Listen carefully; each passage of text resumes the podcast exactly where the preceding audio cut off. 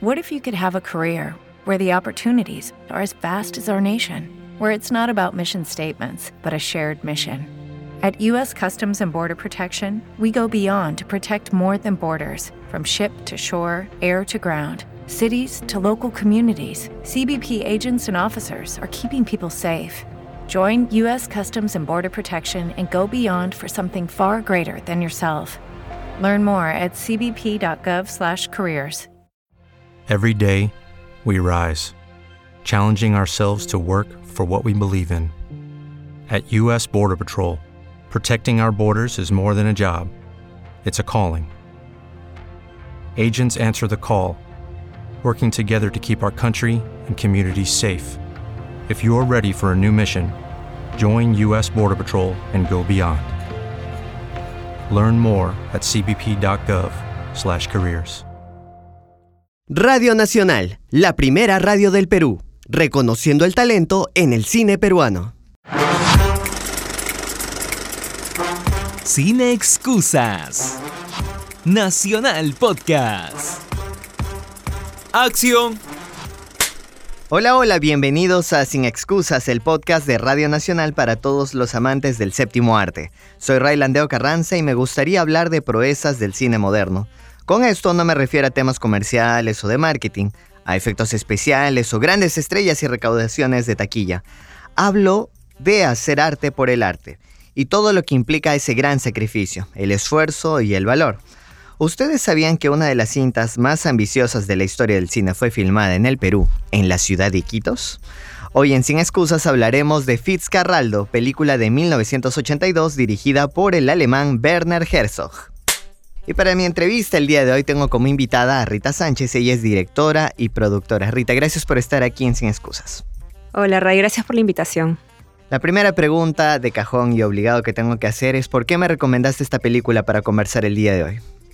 Fitzcarraldo es mi película favorita de toda la vida y es una película cual guardo mucho cariño porque encuentro como artista también muchas similitudes con este director. Correcto. ¿Y cuándo fue la primera vez que viste esta cinta? Eh, la primera vez que vi eh, Fitzcarraldo fue cuando fui a Iquitos, que fue la primera vez que iba al, a la selva. Y por un azar del destino me quedé sola eh, recorriendo la ciudad. Entonces hay un barco, que es un barco museo que está en Iquitos, se llama Ayapua. Y dentro estaba la proyección de la película. Y justo conversando con un hippie un día anterior, me dijo, ay, tienes que ver esta película, ¿cómo es posible que no lo hayas visto? y me fui y me senté tres horas a ver la película, me encantó, porque además la sensación mágica de estar en el bote, en la selva por primera vez, y yo como amante del cine, bueno, me encantó. ¿Esta proyección era gratuita? Eh, bueno, la entrada al barco museo tiene un costo. Eh, hasta el día de hoy no sé si ha variado, pero eh, bueno, era simbólico. Sí, no era mucho. Era como una proyección dentro de unos cuartos de este barco. O sea, era un barco como de dos pisos y todo, cada cuarto era un espacio donde se, digamos, exhibían piezas, ¿no? por ejemplo, vestimenta del 1800 o 1900. Eh, habían también eh, libros ¿no? de investigadores alemanes, eh, americanos, franceses, que estudiaban plantas, que estudiaban los animales en esa época, que se aventuraban a la selva y hacían sus investigaciones. Claro y una sala exclusivamente destinada para proyectar la película Fitzcarraldo. Excelente. Y tenemos que comentar respecto a esta película filmada en 1982, que es una historia ambientada a fines del siglo XIX y es considerada la película más notable en la historia de la Amazonía peruana y también de Iquitos. Eso eso es un gran datazo. Y es conocida también por casi fracasar durante su rodaje y por otros obstáculos y está ligeramente basada en una aventura real del comerciante cauchero peruano de origen irlandés Carlos Fermín Fitzcarral. Pero ojo, esta es la película. Detrás de ella está el director Werner Herzog, que nació el 5 de septiembre de 1942, actualmente tiene 80 años. Pero el dato es de que grabó su primera película en 1961, a la tierna edad de 19 años. ¿Correcto? Súper chivolo. Es un director, documentalista, guionista, productor y actor alemán Y como producciones tiene, por ejemplo, El Enigma de Caspar Hauser de 1975, Aguirre, La ira de Dios de 1976, y ha producido durante todos estos años largometrajes, cortometrajes, documentales, óperas y obras de teatro. ¿Qué más le faltaría hacer dentro del audiovisual? Es un dios. Es un capo, ¿verdad? A nivel audiovisual, de verdad es que es, un autor de culto, es un director de culto. Considerado también por otros directores de renombre como alguien a tomar en consideración una gran inspiración dentro de la historia del cine. Hablemos un poco de la película. Dentro de ellas, como protagonistas, está Klaus Kinski como Brian Sweeney Fitzgerald, o popularmente conocido en el ambiente como Fitzcarraldo, y Claudia Cardinale como Molly. Ahora hagamos unas precisiones. Respecto a Klaus Kinski, tiene una extensa carrera en el cine, pero lamentablemente está opacada por su excéntrica personalidad, su salud mental y una acusación de abuso sexual. Mucho más de ello no nos podemos expresar, así que nos vamos a concentrar también en Claudia Cardinale, que es una leyenda viva del cine italiano y ha sido musa de Sergio Leone y Federico Fellini. Así es. Eh, bueno, has, tocado muchos temas ahí, porque la genialidad de la película no solamente está en los actores, ¿no? Sino como tú mismo dices, va mucho más allá. Eh, Fitzcarraldo es una película que se hizo contra todo. O sea, literal había eh, estaba la fuerza de la naturaleza en contra del rodaje, había, hubo, accidentes, de hecho llegaron a morir algunos indígenas durante el rodaje, fueron atacados por no contactados. De hecho, em, existe un documental sobre la película, o sea, solamente sobre la película de una hora y media, donde narran estas cosas, ¿no? Pero la película, o sea, viéndolo como una obra de arte, de verdad, es, es una cosa increíble porque es una hazaña, o sea, la película trata sobre alcanzar algo que es casi imposible, ¿no? Que es montar un bote a través de una montaña en medio de la selva, de un río hacia el otro. Pero si, o sea, la idea sola no basta, porque si, si ustedes se dan cuenta, eh, el hecho solo de montar eso, de filmar, que implica rehacer esto, pero también implica todo el despliegue de producción, el despliegue de, la parte actoral, artística. De hecho, algunos diálogos que no estaban en el guion se hicieron de manera natural y se grabó y, quedó, ¿no? Es muy ambiciosa y lo recalco porque cuando la vi me di cuenta que estéticamente es muy bien lograda. Se ve durante estas dos horas, dos horas y media que dura la película, que a nivel producción y postproducción y tomando en cuenta también todo lo que tuvo que implicar grabar antes esta película, fue colosal, fue enorme el esfuerzo y sobre todo por datitos que vamos a soltar a continuación. Has tratado tú también varios puntos que por supuesto es importante mencionarlos. Sin embargo, avisar a todas las personas que nos están escuchando en este momento una alerta de spoiler porque vamos a hablar a grandes rasgos de la película, de la historia y por supuesto les invitamos a ver Fitzcarraldo y luego unirse a este podcast. Esta historia eh, está basada en Brian Sweeney Fitzgerald Fitzcarraldo, que está obsesionado con la ópera y que desea construir un teatro en la selva. Pero para ello necesita el financiamiento. Busca la manera de conseguir financiación a través de la industria del caucho, ¿correcto? Y el plan es transportar un enorme barco, como lo mencionaba Rita, por el río y pasarlo por una pequeña montaña, que de pequeña no tiene nada. Es toda una proeza. El punto aquí es que vamos a hablar también acerca de lo que implicó realizar esta producción. Grabar en la Amazonía peruana, ¿cuán dificultoso puede ser en tu experiencia? Wow. Eh, bueno, así como Fitzcarraldo, bueno, se, logró grabar adentro en Iquitos, en una zona completamente isolada, como ellos mismos dicen, ¿no? Eh, porque les iba a dar una, una condición especial a los actores para que puedan aflorar eh, nuevas actitudes que no tendrían al borde de Quito, cerca de la ciudad, eh, sí tiene un gran impacto al momento de filmar. ¿Por qué? Porque tú llevas eh, tus equipos y tienes que cargar baterías, tienes que ver que toda la parte técnica esté ok pero también tiene que haber una sintonía con, las, con los actores y la comida y el hecho de dormir bien y las condiciones para poder eh, grabar, ¿no? todo esto es una suma de cosas que en la selva normalmente todo te juega en contra. Cuando fui a grabar a Madre de Dios también en una, en una zona donde no entraban ni turistas, no entraba nadie, era una reserva, reserva como una lámara caeri se llama, en Madre de Dios. Zona protegida eh, por los mismos comuneros, eh, que son los Arakbuts, y son 400.000 hectáreas. Entonces nosotros fuimos al corazón de esa reserva donde no hay absolutamente nada. Exclusivo de Sin Excusas. Intenté grabar un primer documental con cámaras. Fui solamente con una persona más cuando trabajaba en un diario, en el Diario La República. Y bueno, mi, mi cámara, bueno, éramos dos cámaras, ¿no? Mi cámara 2, digamos, con, mi compañero se cayó al río, él no sabía nadar, casi se ahoga.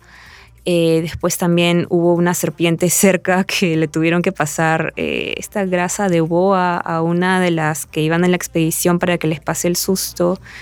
En algún punto se nos acabó la comida y habían llevado, eh, había una comida brasilera en forma de maíz, no recuerdo el nombre tuvimos que comer eso, pero llegó un punto donde de verdad nos ganó el hambre, entonces tuvimos que matar un mono dentro de la, de la reserva y, lo pusimos a la leña, pues, Entonces nos dimos cuenta, bueno, llegando a Lima me di cuenta de que la parte de reportaje que me pedía mi trabajo de por sí había funcionado, pero la parte, digamos, documental que intentaba ensamblar no, no funcionó porque habían demasiados contratiempos, ¿no? Tal vez con un equipo más grande. Eh, o sea, para hacer cine, en realidad no, ahí aprendí, no hay que ir con un trabajo paralelo. Para hacer cine, consigues un fondo, consigues el equipo adecuado, grabas con el tiempo, digamos, a medida, ¿no?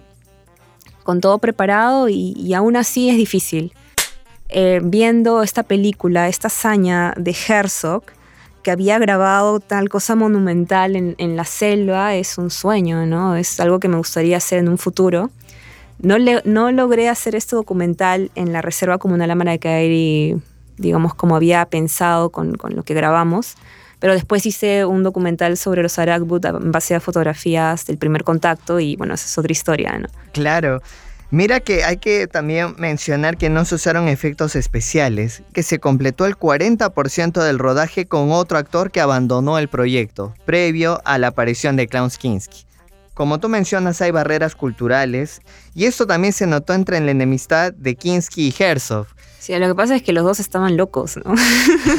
y se entendían a su manera. Entonces, claro, Herzog tenías a Herzog que le decía a Kinski, eh, haz esto de esta manera. Y Kinski decía, no, pero es otra forma, sale mejor. Y al final, eh, o sea, digamos que lo intentaban de ambas formas y, y quedaba lo mejor, ¿no?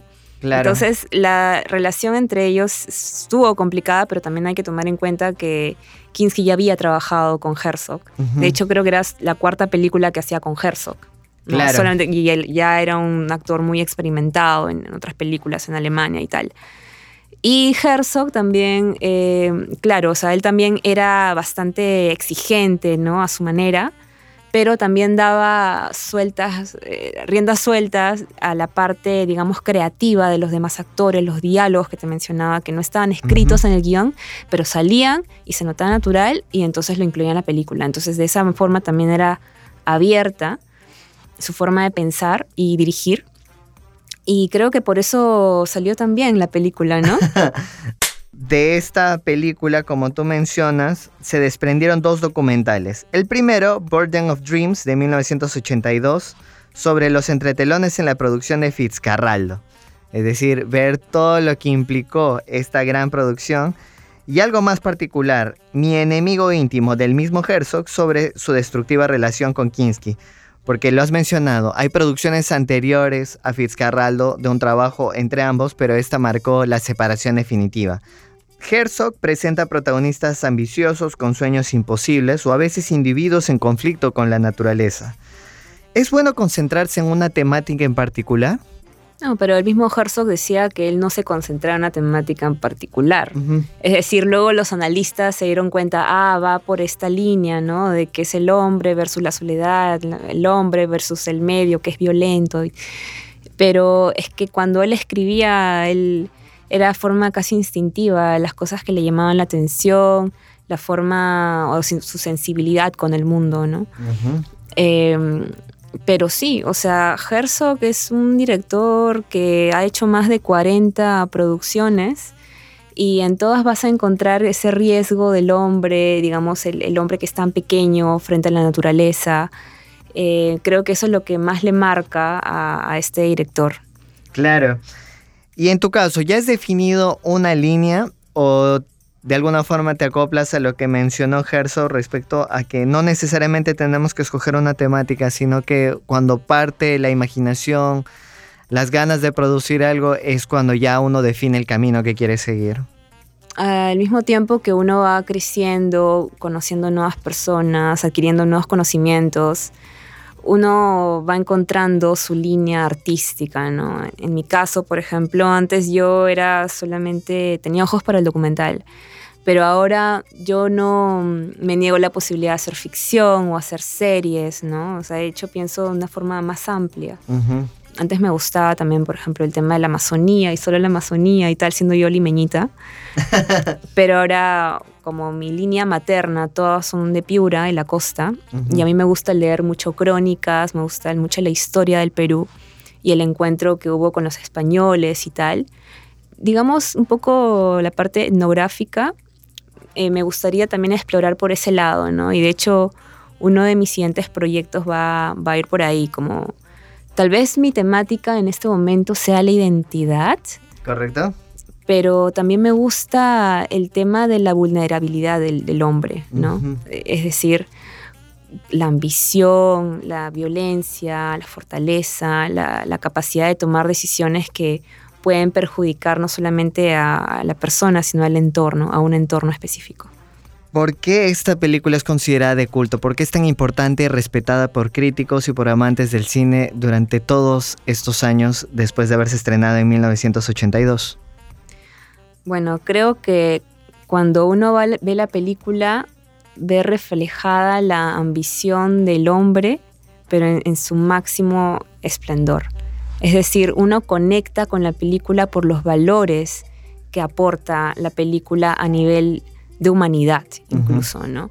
Entonces, claro, es impresionante la selva, el, escenario y tal, pero las ganas que le pone Kinski, o bueno, el protagonista Fitzcarraldo, a querer conseguir su sueño, es equivalente a las hazañas que puede tener una persona, un espectador también. O sea, ¿qué estoy haciendo yo para conseguir mis sueños y qué tan, con qué, tan intensidad logro hacer las acciones para lograrlas llevar a cabo, ¿no? Entonces, cuando, por ejemplo, Herzog falló con el primer intento ¿no? de grabar la película con este primer actor, o sea, que se retiró de la película porque le dio una enfermedad, entró un parásito, ¿no? y el, el doctor le prohibió volver a la Amazonía peruana. Correcto.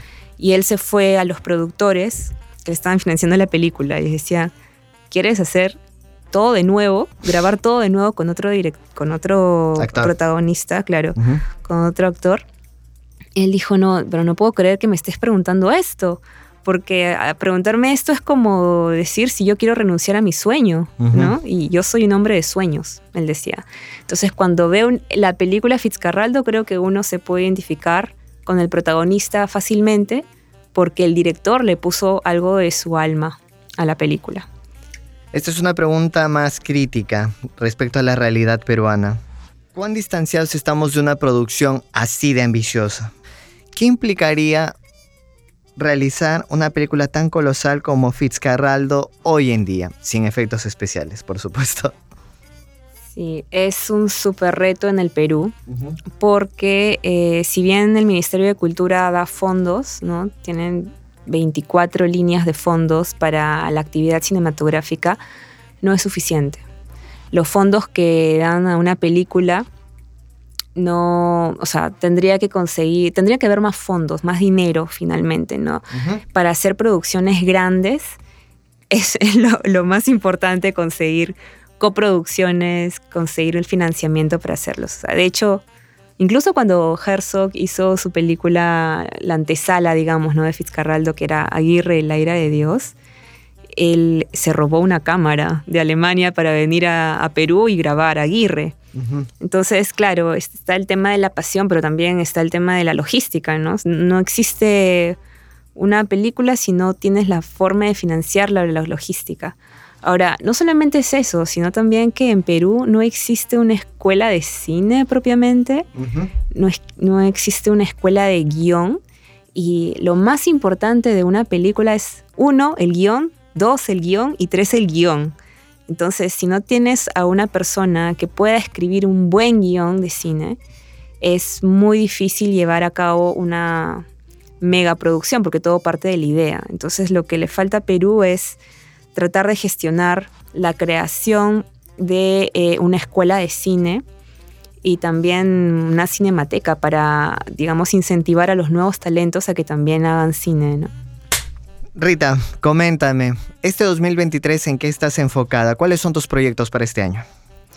Bueno, eh, a inicios de año grabamos un cortometraje en realidad virtual. Eh, yo produje este cortometraje. Eh, se llama Nuestro Hogar trata sobre el abuso sexual y estamos ahora en etapa de edición y postproducción. Eh, también tiene unas partes animadas, entonces estamos ya componiendo esto y queremos distribuirlo en diferentes festivales de realidad virtual en el mundo. Eh, también ahora estamos a puertas de postular eh, para otro cortometraje ya mío, ¿no? sobre una crónica que encontré cuando vino, cuando o sea, fue este descubrimiento, digamos, de las Américas, pero por la zona de costa del Perú. Que no quiero ahondar mucho en eso porque ya es secreto. descuida, descuida. Y después tengo otro proyecto de también postular a, a DAFO, ¿no? Con un largo documental, bueno, yo como productora, eh, que es también de corte cultural, ¿no? Y para conocerte a ti y sobre los proyectos que vienes desarrollando y por supuesto ver más allá de lo que vas a producir este 2023, ¿puedes compartirnos tus redes sociales? Eh, sí, bueno, yo tengo una productora que se llama Chamana Films, entonces nos pueden seguir en Instagram como Chamana Films y en Facebook también. Y bueno, si quieren seguirme, como estoy como Rita Secnas en Instagram, o Sánchez al revés, rita.secnas. Esto fue Sin Excusas, el podcast de Radio Nacional para todos los amantes del cine. Soy Raylandeo Carranza y les recuerdo que pueden encontrar las noticias más importantes del plano local e internacional en www.radionacional.com.p. Además, si quieren escuchar en tiempo real lo último en información, hagan clic en la pestaña Radio en Vivo para estar en sintonía de Radio Nacional. Y corte. Sin excusas. Nacional Podcast. Hey guys, it is Ryan. I'm not sure if you know this about me, but I'm a bit of a fun fanatic when I can. I like to work, but I like fun too. It's a thing. And now the truth is out there. I can tell you about my favorite place to have fun Chumba Casino. They have hundreds of social casino style games to choose from, with new games released each week. You can play for free anytime, anywhere and each day brings a new chance to collect daily bonuses. So join me in the fun. Sign up now at ChumbaCasino.com. No purchase necessary. BGW. Void were prohibited by law. See terms and conditions. 18 plus. Hello, it is Ryan, and we could all use an extra bright spot in our day, couldn't we? Just to make up for things like sitting in traffic, doing the dishes, counting your steps, you know, all the mundane stuff. That is why I'm such a big fan of Chumba Casino. Chumba Casino has all your favorite social casino style games that you can play for free anytime, anywhere with daily bonuses. That should brighten your day a little. Actually, a lot. So sign up now at ChumbaCasino.com. That's ChumbaCasino.com. No purchase necessary. VGW. Void were prohibited by law. See terms and conditions. 18 plus.